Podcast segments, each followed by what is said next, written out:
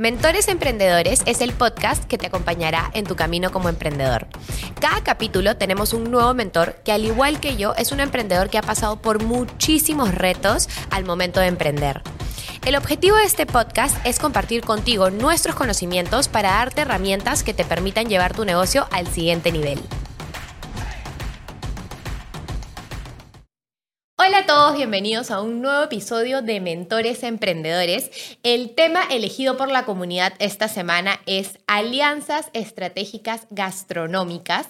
Y para conversar sobre este tema quise invitar a Palmiro Campo. Él es fundador de Cori Cocina Óptima y también chef asesor de restaurantes. Yo a Palmiro lo conozco hace años.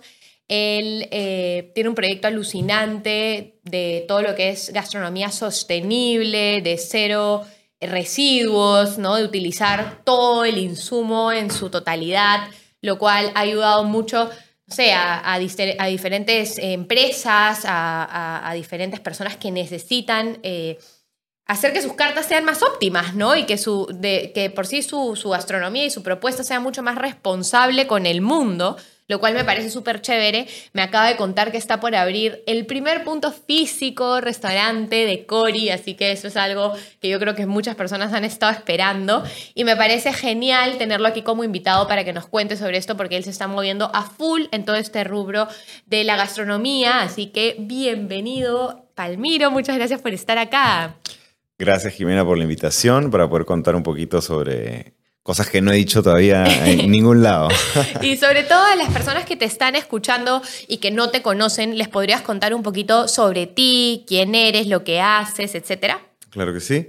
Bueno, yo soy cocinero peruano, ya tengo unos 18 años en este rubro de la gastronomía, digamos, profesional. Eh, en los últimos años, ya más o menos unos 8 años, 10 años, me he dedicado a eh, buscar, investigar y difundir la cocina sostenible a través de Jori, que es mi organización. Y eh, durante todo ese proceso, desarrollando técnicas que optimicen al máximo los ingredientes y asimismo aplicando lo que nosotros hemos llamado como eh, cocina óptima, nuestra, nuestra visión de la gastronomía sostenible. ¿no? Y en todo ese proceso, capacitando comedores populares, que pensamos que son restaurantes muy importantes para el Perú también, y también capacitando y asesorando otros restaurantes, digamos, eh, turísticos, de, digamos, del, del, giro convencional de la gastronomía, ¿no? De alta cocina y también negocios convencionales, aquí y en el extranjero. Me encanta justo ese mix que tú haces porque siempre estás muy enfocado a lo social, a lo hacer como que, que la población no sepa utilizar mejor sus insumos. Ah, yo me acuerdo que me quedó grabado eh, cómo tú le das la vuelta a la cáscara de, las frutas, ¿no? Y lograbas hacer alimento de ellos, que es algo que normalmente las personas botan, y al final qué rica era en nutrientes, ¿no? Y, muchas veces ni lo sabemos ni lo vemos, así que capacitar a estos comedores es un, éxito, pues porque le sacan tres veces más eh, a, los insumos de lo que normalmente harían, ¿no? Totalmente. Precisamente uno de los... O sea, la cocina óptima se conforma por tres fundamentos y uno de ellos es el de identificar el plus producto. Entonces, en la industria de, alimentos se denomina las partes que no tienen un valor comercial o no se utilizan o son únicamente residuos, se denominan como subproductos, que quiere decir que están por debajo de los productos que normalmente consumimos. Sin embargo, en el análisis que hemos hecho con aliados de otros este, rubros como la academia, universidades, hemos investigado el valor nutricional y resulta que tiene un potencial incluso de mayor biodisponibilidad que el de las partes que comemos. Y si a eso le sumas que también tiene un gran potencial gastronómico, no solo nutricional, sino en texturas, sabores, colores, aromas que encuentras en el ingrediente que ya creías haber dominado, pero estás usando otra parte que nunca usabas, entonces le da más sentido al término de este fundamento que nosotros llamamos plus producto, que le da no ponerlo en una situación mayor que el subproducto, pero por lo menos una equivalencia como ingrediente extra y no residuo. Claro, excelente. Y tú esto lo empiezas porque me imagino que al estar en el rubro te das cuenta la cantidad de alimento que se dejaba. Sí, en ¿O de dónde nace este...? Eh, em, empieza por ahí, ¿no? Desde la escuela de cocina, como estudiantes eh, nos enseñan bastantes técnicas de precisión para darle cortes simétricos a, a diferentes vegetales, legumbres. Y en eso es que te das cuenta de que para ser simétrico vas a descartar varias partes porque un ingrediente no tiene una simetría. Su perfección está en esa forma natural que no es, digamos, simétrica, ¿no? Ah. Entonces ahí viene el primer paso. Pero esto lo veo como estudiante. Como estudiante no había nada que hacer, es como que lo que hay que aprender y lo que hay que aplicar. Y durante muchos años lo apliqué de esa manera también y enseñé a muchos estudiantes cuando yo era docente y obviamente también en los restaurantes. Pero luego otra vez eso regresó a esa idea de que hay desperdicio y también estaba la coyuntura, o mejor dicho, la, cultura general de conocer que el país tiene muchos retos, eh, el Perú, ¿no? Tiene muchos retos en temas de alimentación, ¿no? Entonces ya era más coherente el utilizar ese concepto, trabajar más en esa visión, pero llevarla a cocinas donde se necesitaba mucho en su momento, porque con Jori lo hicimos desde el año 2015.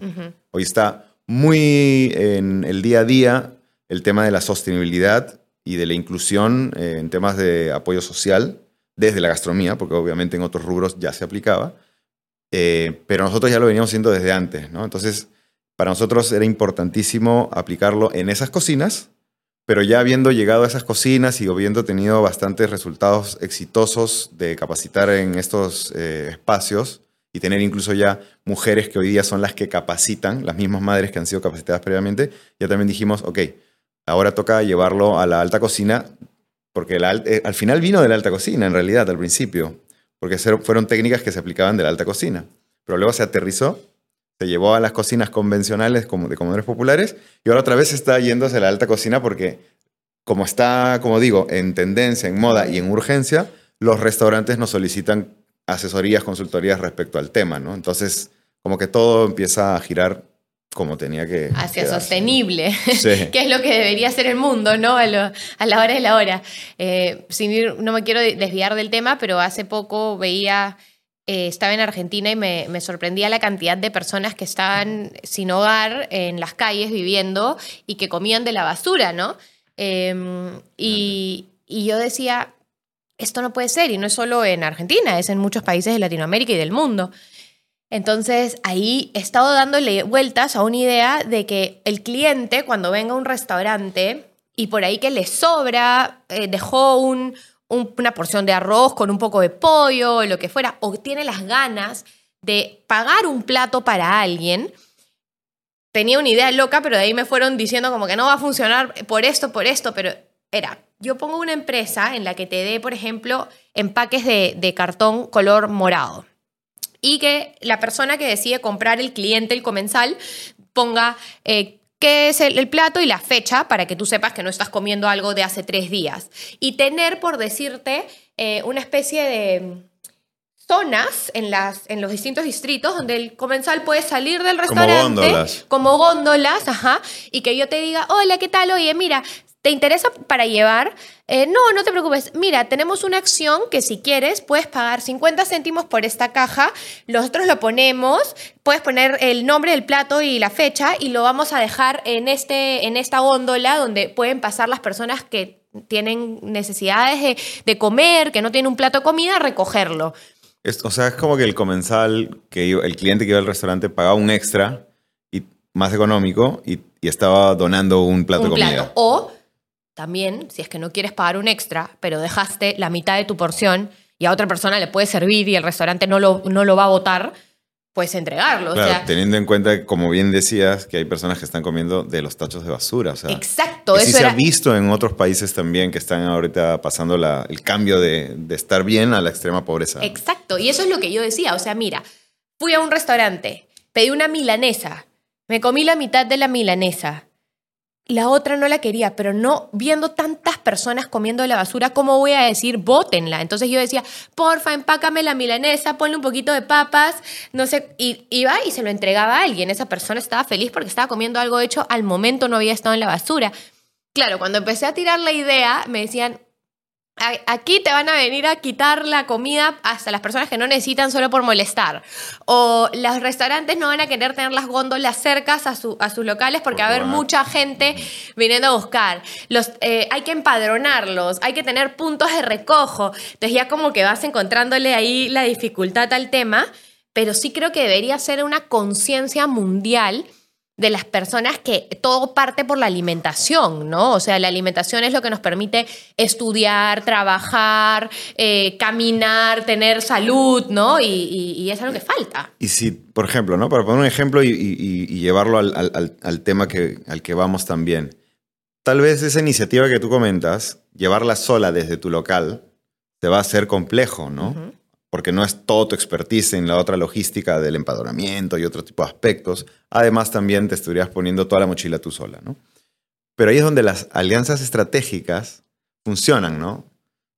Conversar con el municipio o el ayuntamiento, dependiendo del lugar donde te encuentres, con algún, algún interesado logístico que sí pueda hacer el transporte, con alguna empresa que pueda poner de repente ya una góndola, no como tal, sino como yo he visto, por ejemplo, en, Alemania o en, o en Inglaterra, que ponen refrigeradoras fuera de un local, de un supermercado, que son refrigeradoras que las abres y tú sacas gratuitamente productos que requieres de ahí, ¿no? Y se van llenando precisamente con los que están por vencer. Y cosas como esas que ya no te pones la mochila tú solo, sino haces, este, digamos, el, esfuerzo de conectar.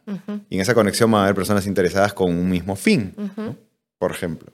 Y por ejemplo, entrando a ese tema, ¿qué has visto tú acerca de alianzas así potentes que tú digas, oye, si tú estás en el mundo de la gastronomía, ya sea si tengas un restaurante, otro tipo de negocio, lo que se puede lograr con estas alianzas y qué beneficios trae para todas las partes involucradas, ¿no? Yo creo que están las de, todo tipo, ¿no? Yo te voy a contar algunas de las que conozco y de las que soy parte, digamos. Eh, no todas, sino algunas. Y, voy a empezar con la primera que me parece una de las más fuertes e importantes y que tiene que ver precisamente con, con este recetario que te, que te, voy a obsequiar. ¿Ya? Eh, una de nuestras, de nuestras alianzas más importantes con Jori, ¿ya? que es una organización sin fines de lucro, ¿no? que, bueno, una ONG ahora, está en el APSI, es con la empresa Sodexo. Sodexo, pues, es una empresa que se dedica a eh, la concesión de servicios alimentarios en diferentes eh, zonas alejadas y también de, Lima, pero grandes, ¿no? Para 2.000, 3.000, 4.000 personas. Y dentro de su iniciativa sostenible y de brazo social, tiene la asociación Sodexo. Pues resulta que están, estaban en la búsqueda hace, o sea, como te hablo del año 2015, en la búsqueda de un aliado para llevar a cabo eh, un trabajo de carácter social. Entonces, precisamente en ese momento yo llevaba desde el 2014, un año, haciendo esto de, las capacitaciones, pero con dinero de mi bolsillo. Entonces era muy corto, muy poca ayuda la que, la que generaba, porque no podía llegar yo mucha gente. Y además, eh, al no ser un negocio, y cuando el restaurante que yo tenía también cierra, ya no tenía ese ingreso, entonces me quedé en el aire y estaba a punto de ya no dejar, eh, bueno, de dejar de, dedicarme a, a, la labor de Jori. Y es ahí donde Resulta que en una actividad vieron el trabajo que hacíamos con Jori, estaban varios CEOs sentados en, la mesa, ¿no? Viendo el trabajo que hacíamos, era una exposición, CEOs, no sé, de empresas grandes, por así decirlo, dentro de ellas Sodexo.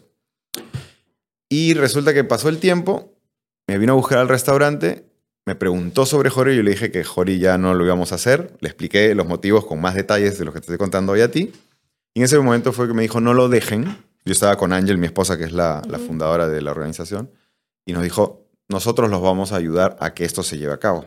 ¿Y cuál era el objetivo? El objetivo era llegar a todos los comedores del, Perú, los comedores populares, con cocina óptima y nutrición funcional para paliar anemia, sobrepeso, desnutrición crónica, retardo de crecimiento y todos estos problemas que se dan de salud a través de la mala alimentación, ¿no? Y también recursos económicos. Entonces fue así que nació Cocinas Bondadosas, que es el programa de capacitación en educación alimentaria y sostenible que impartimos en los comedores, que ya ha capacitado a 52 comedores populares en Lurín y que ahorita está en Villa El Salvador capacitando a los 190 comedores que están ahí. Entonces, eso no hubiera sido posible si no fuera por esta alianza que hicimos, desarrollamos primero con una iniciativa muy romántica y que luego se consolidó en papel, se convirtió en un contrato, y Sodexo se convirtió en nuestro aliado. Pero hubo un punto en el que Sodexo también se quedó corto. Entonces postuló la iniciativa que teníamos de trabajo a Sodexo Mundo, y Sodexo Mundo es Stop Hunger, que es la organización para acabar con el hambre, ¿no? Se llama así, Stop Hunger Francia. Y resulta que entre 600 iniciativas postuladas a nivel mundial, nosotros quedamos en uno de esos puestos vacantes. Y así fue que continuamos hasta el día de hoy en esa alianza estratégica que ya tiene desde el año 2015, imagínate. ¡Wow! ¿Cuántos años? ¿Cuántos años? ¿Y a cuántos comedores han llegado? Me, debe ser brutal la cifra, ¿no? Sí. Este, qué, qué interesante, eh, porque se unieron cosas que cada uno podía aportar a la mesa, ¿no? Tú con tu conocimiento ya de cómo, sea, porque ya tú ya estabas metido en todo esto, este, ya tenías el contacto con esos comedores populares con los que habías empezado, ya había una relación, ya había una imagen de no esta empresa gigante que quiere venir a ayudar, sino Palmiro eh, con su equipo de su bolsillo. Entonces, creo que también eso era un plus para, para, para ti, porque, o sea, y para Sodexo, ¿no? Porque si es que Sodexo va y toca la puerta como empresa grande, probablemente el impacto o la confianza y relación que se genera entre los comedores y ellos no es la misma entre Palmiro que viene aquí sin ningún tipo de no sé, ganas de ganarnos algo, sino simplemente aportar y ya se creó esa confianza que luego te permite con un aliado como Sodexo que tiene los recursos hacer que la cosa se, se potencie y sea muchísimo más grande, ¿no? Claro, se vuelva escalable y sostenible en el tiempo. Y que impacte a tantas personas. Sí. Eh, me, parece, me parece alucinante. ¿Cuántos comedores populares existen en, en el Perú? En Perú. Más de empadronados, más de 16.000. Empadronados. Wow pero por ahí hay alguno que está tratando de convertirse en comedor, entonces se estima una cifra de 18.000 comedores y más de 6.500 ollas comunes que todavía no se han convertido pues, en, comedores y que eventualmente o se difuminan o se convierten en comedores. ¿Que no pueden existir? No, sí, pero todavía no se han convertido en comedores. ¿no? Algunos comedores iniciaron como, como ollas, comunes. comunes y en el tiempo, ¿no? desde el año 60 que existen y así se han ido desarrollando hasta el día de hoy. Qué interesante. Y cuéntame, eh, ¿no se ha querido sumar más marcas o empresas al proyecto? Como diciendo, yo quiero dar insumos o, eh, no sé, hacer una colaboración entre muchos, es así una alianza que tú dices, se pueden juntar muchas empresas. Y, también un poco, ¿crees que fue suerte? que de pronto estés tú mostrando Cory y esté este CEO que buscaba algo así? ¿O, o qué tip le das a las personas que están haciendo algo de manera como más pequeña por sí solos, dónde van, dónde se exponen, dónde eh, muestran lo que hacen, a ver si, si, si les sale un, algo así, ¿no? Yo, yo sí creo en, en, la suerte, porque se dice mucho que la suerte no existe, pero en realidad, digamos que la suerte en realidad es cuando el talento y la experiencia se encuentran con la oportunidad. Entonces, mientras más duro trabajas, más suerte tienes. Y nosotros nunca paramos de trabajar. O sea, tú me conoces años y no he cambiado mi discurso. O sea, nunca. No me, no me he guiado a las modas. Sigo haciendo lo que hago hace años y que hoy día se vuelva de moda es otra cosa. ¿A qué me refiero con esto? Que a donde nos inviten, ya sea algo estructurado o algo pago o algo eh, gratuito, nosotros participamos, ¿no? Si yo no puedo, va Angie, si Angie no puede, va Melissa o, Ronald o alguien del equipo que nos represente, pero siempre estamos tratando de eh, divulgar el trabajo que hacemos porque la divulgación, pero bien hecha, no, no porque sí y solo por marketing, sino contando lo que hacemos, ayuda a que se sepa qué estás haciendo y ahí llamas la atención de de repente las personas que tienen ese mismo interés y que se pueden generar esas estrategias. Y sí considero que fue suerte porque hubieron 20 eh, CEOs distintos y solo uno fue el que, bueno, nos, nos, reunimos con como tres, pero con uno funcionó. Claro. Entonces, sí, de alguna manera es esa suerte, ¿no? Porque pudo no ser ninguno o pudieron ser más, qué sé yo, ¿no? Entonces sí considero que es eso, pero siempre y cuando esté el trabajo duro, la experiencia y esa oportunidad que, que tienes que aprovechar. Y sobre todo, muy clara la idea de qué es lo que quiero. ¿No? O sea, ¿cuál es mi objetivo? ¿Por qué hago lo que hago? Y, me ha parecido bien interesante este consejo que has dado de, yo no lo hago por moda, no lo hago porque ya hoy día la tendencia en lo gastronómico es esto, ya mañana cambiemos porque ahora la tendencia está. No, mi fin está claro. Yo quiero una cocina óptima que le saque el jugo a cada ingrediente y que ayude a combatir tantos problemas nutricionales que existen en el Perú y en el mundo. Y, es de verdad, o sea, yo te escuchaba hablando lo mismo desde que tengo uso de razón y, muy como así sea en alta cocina, así sea en, comedores populares, así sea donde sea, siempre has estado bajo esa, esa misión, ¿no? Entonces creo que es un consejo bien importante, o sea, no va cambiando por la moda, sino que está ahí, stick to the plan, como dale, dale, dale, dale, dale, dale, que el que la sigue la consigue y se forman este tipo de, de, oportunidades. Ahora, me parece bien interesante eh, que al mencionar el tema de alianzas, porque no solo es en el mundo gastronómico, sino oye, si tú tienes una idea súper chévere de lo que sea, ¿no? Ya sea de temas sociales o de cualquier otra cosa, siempre puede haber otra parte que está buscando desarrollar eso y que le falta la experiencia, el conocimiento, la teoría, Dios sabe, a cual tú puedes decirle, oye, yo vengo a sumar esto a la mesa y tú ayúdame con la, con la distribución. O sea, me pareció genial lo que dijiste. ¿Quieres hacer esto? que te ayuden personas que tengan el tema logístico, el tema de los lugares de acopio, qué sé yo, y ahí se vuelve algo mucho más fuerte, ¿no? Completamente, ¿no? Eso es lo que, lo que es una alianza. Una alianza estratégica puede ser una conversación que en la que dos personas o dos, dos stakeholders, ¿no? dos partes interesadas, toman una decisión que eventualmente se puede convertir en un contrato como estos son los términos, estas son las condiciones y estos son los plazos y esto es lo que tú entregas y esto es lo que yo entrego. Porque sí, de todas maneras, hay que, eh, toda alianza busca eh, un resultado. Entonces, resultados para uno son, eh, por ejemplo, en el caso de nuestro aliado, los resultados es ver cuántos comedores han sido capacitados, cuánto se ha mitigado en el ahorro de, no generar residuo, cuántas mujeres ahora se convierten en futuras docentes que ya salen del comedor y se convierten en, en cocineras que están formándose profesionalmente, ¿no? Todo esto se evalúa. Entonces, ¿Qué entregamos nosotros? Ese conocimiento. Ellos que evalúan, que así sea. Entonces, así van funcionando las alianzas. ¿no? Y, como, y hace un momento también me dijiste eh, si habían otras empresas interesadas en ayudar. Nos pasó con Juguete Pendiente. Con Juguete Pendiente eh, nos hizo unas donaciones grandes para poder llevar a los comedores en la época en que no se podía entrar a ningún lado porque estábamos con, con la pandemia, ¿no?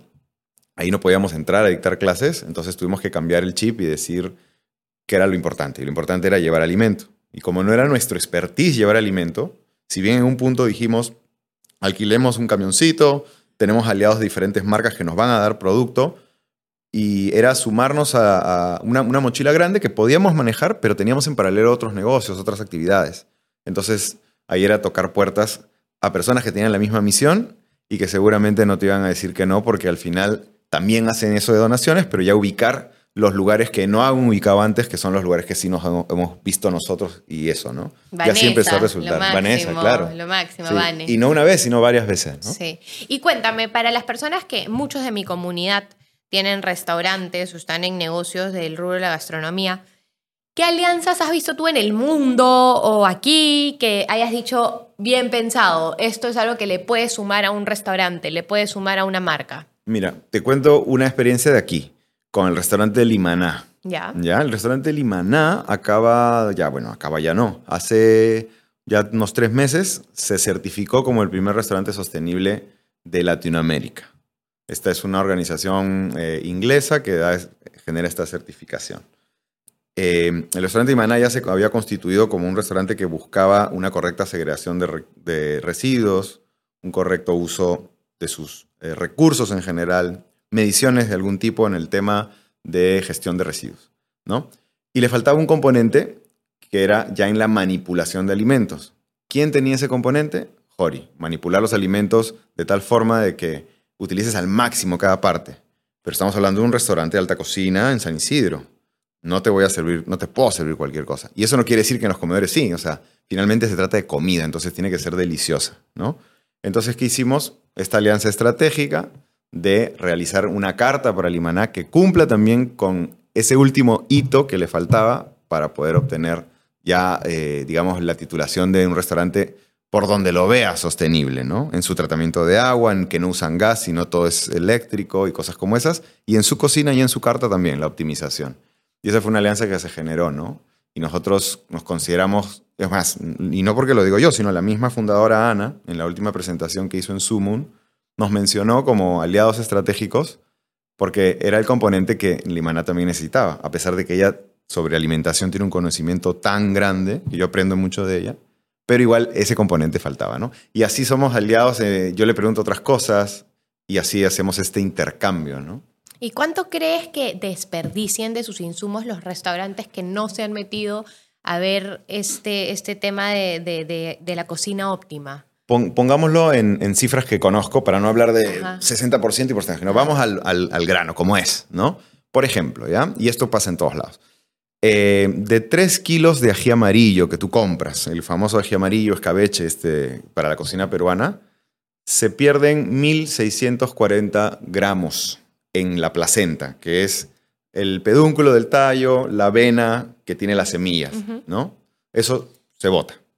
En la albahaca, igual, en un kilo de albahaca tú pierdes 600 gramos solamente en tallos. Y así todo eso lo hemos catalogado. Esto es lo que ocurre en una compra diaria o semanal en los restaurantes.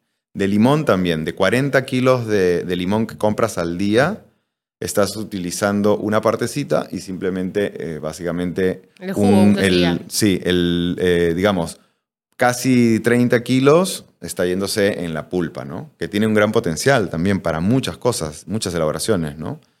Eh, entonces sí, sí que no se utiliza bastante. Entonces se genera una gran cantidad de, de, residuo orgánico que si no se trata correctamente, bueno fuera que siempre termine en compost o en algún otro uso, más no en un relleno sanitario, pero eso no ocurre, ¿no? Ocurre que no se segrega y se contamina. Y aparte que para mí ya no es, oh, estás botando basura y es contaminación, sino, uy, toda la comida, lo que se puede hacer con eso. Claro, uy, ¿a cuántas personas podríamos alimentar? Exacto. ¿No? También te hace pensar. Es un, un paradigma que, que, para mí ya debería haber cambiado y, y está cambiando. Eso es lo bueno. Pero sí, efectivamente se desperdicia un montón si te pones a ver esas cifras que te comento, ¿no? Esto es al día. Y tú tienes, o sea, ese tipo de, de, proyectos que haces es recetarios para las cosas que normalmente votas. Sí, este recetario, que es la última edición, es el de los platos que se hacen en los comedores populares. Algunos platos son hechos por nuestro equipo, pero otros son, bueno, en realidad también parte del equipo, de las mismas cocineras. Te vas a encontrar con recetas de las mismas cocineras bondadosas de los comedores.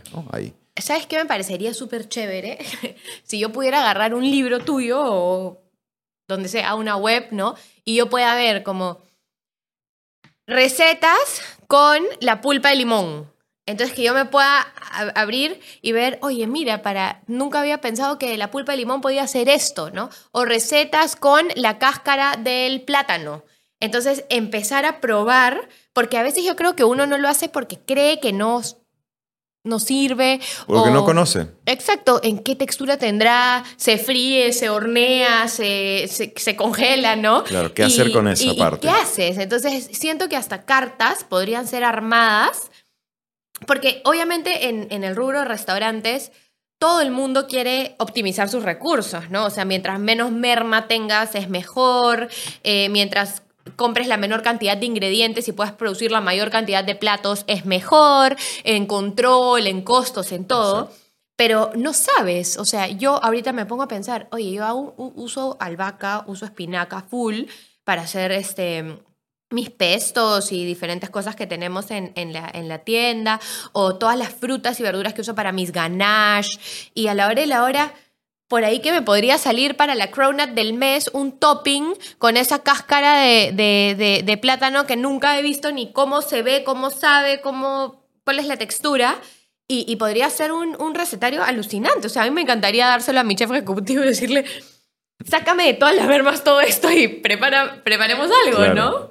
Claro, y que termine siendo también algo delicioso y atractivo para tu cliente. ¿no? Y, y, y novedoso, porque o sea, cuando tú vas a un buen restaurante de alta cocina, lo que lees en la descripción es como de la cáscara de no sé qué, en no sé cuánto. Y Rimbombancia que dices, Que ni entiendes y dices, oh, bueno, vamos a probar, esto debe estar buenísimo. sí, esto ya está vendido en el nombre, ¿no? sí, literal, literal. Eso me parece un proyecto bien interesante. O sea, ¿cuántos restaurantes has asesorado así? Me imagino que muchos. Sí, este, en Miami un par, aquí, eh, bueno, en Lima como cuatro también, ¿no? Oye, pero Distintos. querer todos. ¿No? Hace o sea, te juro que yo quiero como que, Palmiro, puedes ir a mi planta y hacer que todo sea más... Estuvimos en el Hotel Westin también para el Día de la Gastronomía Sostenible y hicimos una estación, ¿no? Ellos tienen el buffet, ¿no? En el restaurante Market. Y hicimos una estación donde estábamos utilizando todas las partes de los alimentos que ellos en su carta convencional no utilizaban. ¿Y sabes qué fue alucinante? Y eso es algo que yo, yo nunca había puesto en práctica. ¿Por qué? Porque una cosa es servirlo en un restaurante de alta cocina donde al final yo te pongo lo que sea y, estás pagando por ese arte, ¿no? Pero es muy hedonista. Pero en un restaurante de buffet, de horario de oficina, la gente no va a que le cuentes un cuento. La gente va a comer en 30 minutos y chao. Entonces yo estaba esperando a ver, o sea, ya lo habíamos visto en los comedores, lo habíamos visto en las capacitaciones en algún crucero, todos lados, pero queríamos verlo en el público ejecutivo que solo tiene interés en, comer rico y se acabó. Ajá, buena porción y ya. Así es. Entonces, para mí ese era el reto. Bueno, teníamos la estación y lo alucinante fue cuando al principio, obviamente, todos iban a las otras estaciones, se acercaban por ahí, miraban, agarraban con la, pinza, levantaban y qué es esto y nada, ¿no? Ya yo los dejaba nada más para, ver qué era la primera reacción y yo también medir. Y en las siguientes que se acercaban les decía, pero prueba, y les hacía probar. Probaban, se pasaban la voz, regresaban a servirse más, se acabaron las cosas, tuvimos que preparar más, y para mí fue alucinante porque fue lo que siempre decimos en Jori, nuestro lema es comer para creer. Porque si yo te digo, Jimena, que comas cáscaras de plátano que toda tu vida has considerado que son basura, no me vas a creer, pero si comes yo no tengo nada que decirte. Claro, tú lo Está rico y se acabó. Y si quieres más, ya me diste la respuesta. Funciona. Entonces, eh, sí, cada vez más restaurantes nos solicitan ese trabajo, pero también hay que considerar que muchos restaurantes ya nacen con una categoría. O sea, me refiero a, están en un sector, no sé, cevichería, eh, pescados y mariscos, eh, parrillas. Entonces el enfoque es en que ese concepto es el que se maneje alrededor, ¿no? Claro. Pero se pueden, como dices, sin mencionarlo, detrás, tras bambalinas, en la operación, en la producción, hacer pues una economía circular, una gastronomía circular, eficiente, en control, en costos, y que utilices al máximo todo lo que puedas, ¿no? En Exacto. Otras cosas. Por ejemplo, en esa barra, ¿qué cosas habían? En esa barra teníamos Dos proteínas. Teníamos un pollo en un chimichurri de piel de limón. Ya. Estaba buenísimo. Teníamos un cerdo oriental que salía con una este, romescu de tallos de brócoli, obviamente más condimentos y todo. Teníamos un puré de plátano bellaco que salía con un eh, sashimi y aparte obviamente las pieles del plátano bellaco como un chicharroncito crocante, entonces ya no eran los chips de papa, ¿no? sino era piel de plátano con ese estilo y un montón de salsas derivadas también de diferentes partes de los alimentos. Todas con un enfoque sabroso, con color, que llame la atención, pues, ¿no? Y tú eres, vas a ser el primer restaurante, bueno, va a ser un restaurante, pero más como exclusivito, más, más pequeño. Un, hub va a ser, como un centro de, de investigación donde ocurran unas cositas. ¿Y existe en Perú algún restaurante cuya propuesta de valor sea eh, eh, justamente decirte, mira, el tallo del brócoli tiene tanto más nutrientes que esto y te lo presentamos en este plato así. la cáscara del plátano, no, no. No, así como, o sea... Como enfocado en ese storytelling. no. Qué loco, deberías hacerlo. Sería el primero. No, sí, lo, vamos pero, a hacer. Pero para que pueda ir y a sentarme a comer cuando quiera, ¿me entiendes? y que tenga un, carácter de fin social en el que cada persona que va está aportando a, los comedores populares y que muestre todo el apoyo que, que hace este Cori con eso, ¿no? Y que te venda como que todo un todo un mundo de, si estoy sentado acá no solo para yo instruirme en cómo puedo utilizar mejor este, mis, mis, mis insumos, y el mundo entero, sino para ayudar a que las personas sigan teniendo eh, más soporte en la nutrición, ¿no? En, alimentarse. Totalmente. Eso es lo que buscamos involucrar en ese espacio, ¿no? Como siempre hemos sido itinerantes de ir a los comedores y capacitar in situ, o las actividades de asesoría siempre es, en, no sé, en tu planta, en tu restaurante, en tu hotel, total.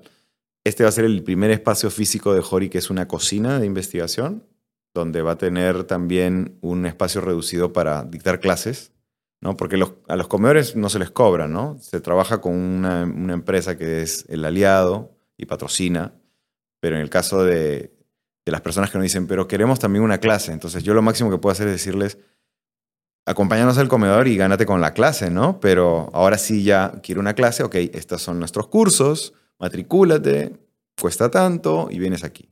Y ahora, si quieres también una experiencia de un menú de degustación, porque, a ver, yo soy cocinero y me gusta cocinar, me gusta el comensal y todo eso y no lo voy a dejar, vamos a hacer también una experiencia pequeña de un menú de degustación donde ofrecemos todo esto que, de lo que tú hablas, ¿no? Y al final, como es en ese mismo espacio que la gente va y, consume, termina siempre alimentando a nuestro objetivo de, de trabajo con los comedores, pues, ¿no? Voy a hacer la primera reserva de la cantidad de personas que se puedan para el 7 de febrero de mi cumpleaños y lo voy a, voy a ir a enseñarle a la gente a comer todo el resto del alimento, porque a mí siempre me ha parecido bien interesante. Claro, yo no tengo conocimientos de cocina, ¿no? O sea, yo no sé cocinar, pero cuando lo veo y, y, en las personas, eh, yo me acuerdo cuando veía cuántos residuos habían de los supermercados, ¿no? De todo lo que se vence en las universidades también, porque tuve un mini curso de seis meses en el Cordon y tuve clases de cocina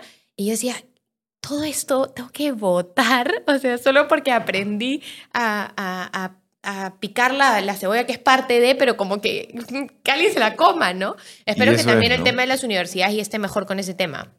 Yo creo que sí, el enfoque ha cambiado, igual arrastra varias cosas, pero por lo menos la, la iniciativa ya empezó.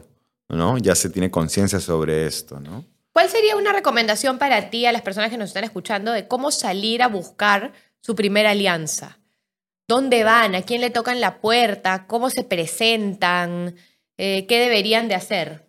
Por ejemplo, en el, en el caso este que te cuento, nuestro caso de éxito con, con nuestro aliado Sodexo Perú, eh, digamos que yo fui a tocar la puerta con esta exposición que, hicimos en nuestro trabajo, que fue un desayuno de cocina óptima, todo optimizado y les encantó.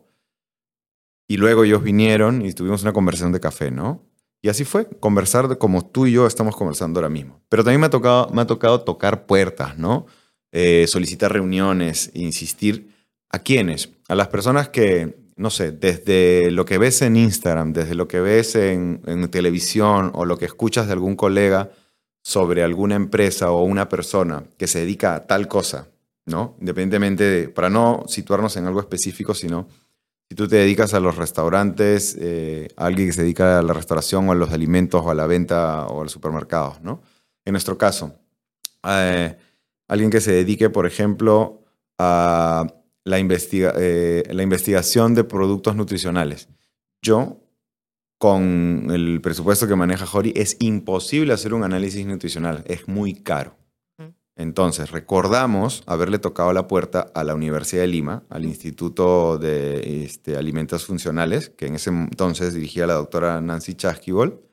¿Con qué finalidad? Decirle, queremos saber el valor nutricional de estas partes que utilizamos. O sea, por cultura es como que hemos entendido que sí, hay, hay algunos papers, pero queremos decirlo con toda la certeza y no tenemos cómo hacerlo. Ah, ok, esta máquina es de un millón de dólares y puede identificar solamente este nutriente y cuesta tanto. este otro nutriente cuesta tanto. Todos los nutrientes, cada nutriente tenía un valor y una máquina específica para poder identificar su potencial y su asimilación en el organismo humano. Entonces era como, wow, ok. ¿Cómo hacemos, doctora? Porque no tenemos el presupuesto. Pues mira, yo voy a lanzar un, este, un microencapsulado de Sacha Inchi, para, que es un antioxidante potentísimo y que es bueno para el cuerpo y tal. Pero lo vamos a lanzar pues en un microencapsulado y ya está. O sea, es como un polvo liofilizado y tal. Pero eso no lo, no lo compra nadie. O sea, eso lo ven en la academia y es un premio y bacán, pero queremos ofrecerlo al público común y corriente. Un poco como lo que nosotros hacemos, de aterrizar un poco, no la alta cocina, los comedores populares en este caso, sino la ciencia que puede ser muy abstracta al público común. ¿no?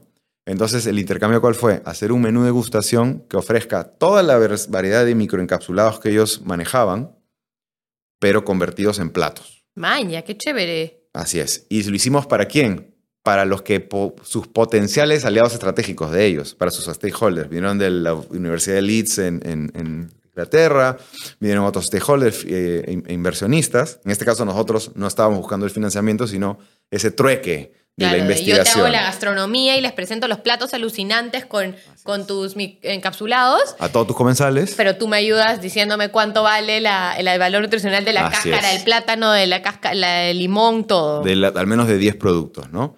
Y esos comensales eran los stakeholders de ellos, o sea, los potenciales aliados. Entonces era una alianza que Para otra para otra alianza, y así y así, ¿no?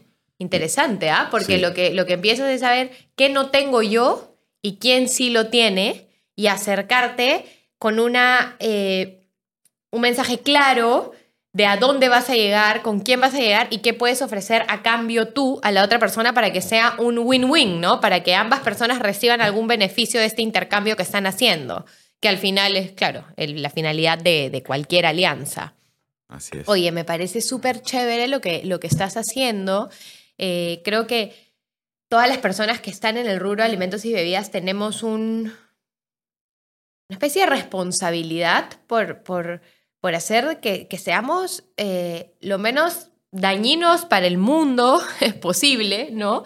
Eh, si podemos también como ayudar a las personas, yo pienso que eso va más allá de tenerlo como parte de tu carta de responsabilidad social del negocio, sino por, oye, de verdad dar al mundo para que el mundo te devuelva, ¿no? Y, y, y- y- yo sí pienso que en el Perú específicamente, el tema de la nutrición es el problema principal que, que, que hace que luego no puedas estudiar, que luego no puedas trabajar, que no tengas acceso a esto, esto y lo otro. Entonces, si se empieza a volver como que mucho más potente este, este movimiento, eh, siento que las cosas pueden cambiar un montón, ¿no? Pero hay que visibilizarlo, o sea, hay que hacer que, que las personas lo escuchen, se, metan de lleno al tema, porque yo te vengo escuchándote hace mucho tiempo, pero yo sí pienso que, o sea, lo que tú haces debería de ser, no sé, 10 veces más potente ahorita y más grande, y, y es importante que justamente se, se visibilice, ¿no?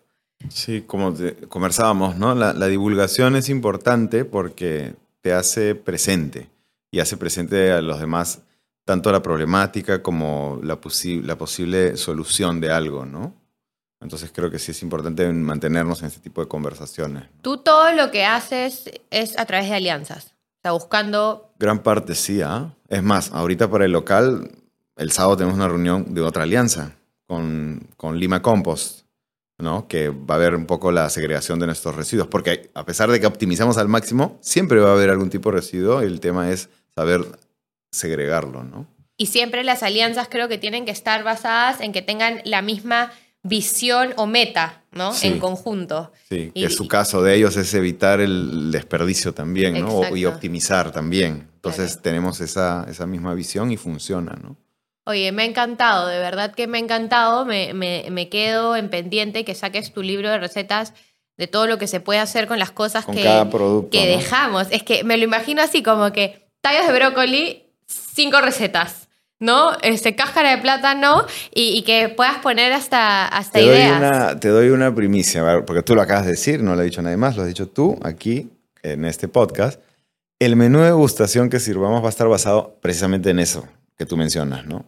Un ingrediente y todas sus posibilidades sin desperdiciar nada de ese ingrediente, ¿no? Y así cada paso. Pero Así ábrelo paso. pues para el mundo. Claro. o sea, el menú. Porque, porque eso sí siento que sería un, un golazo.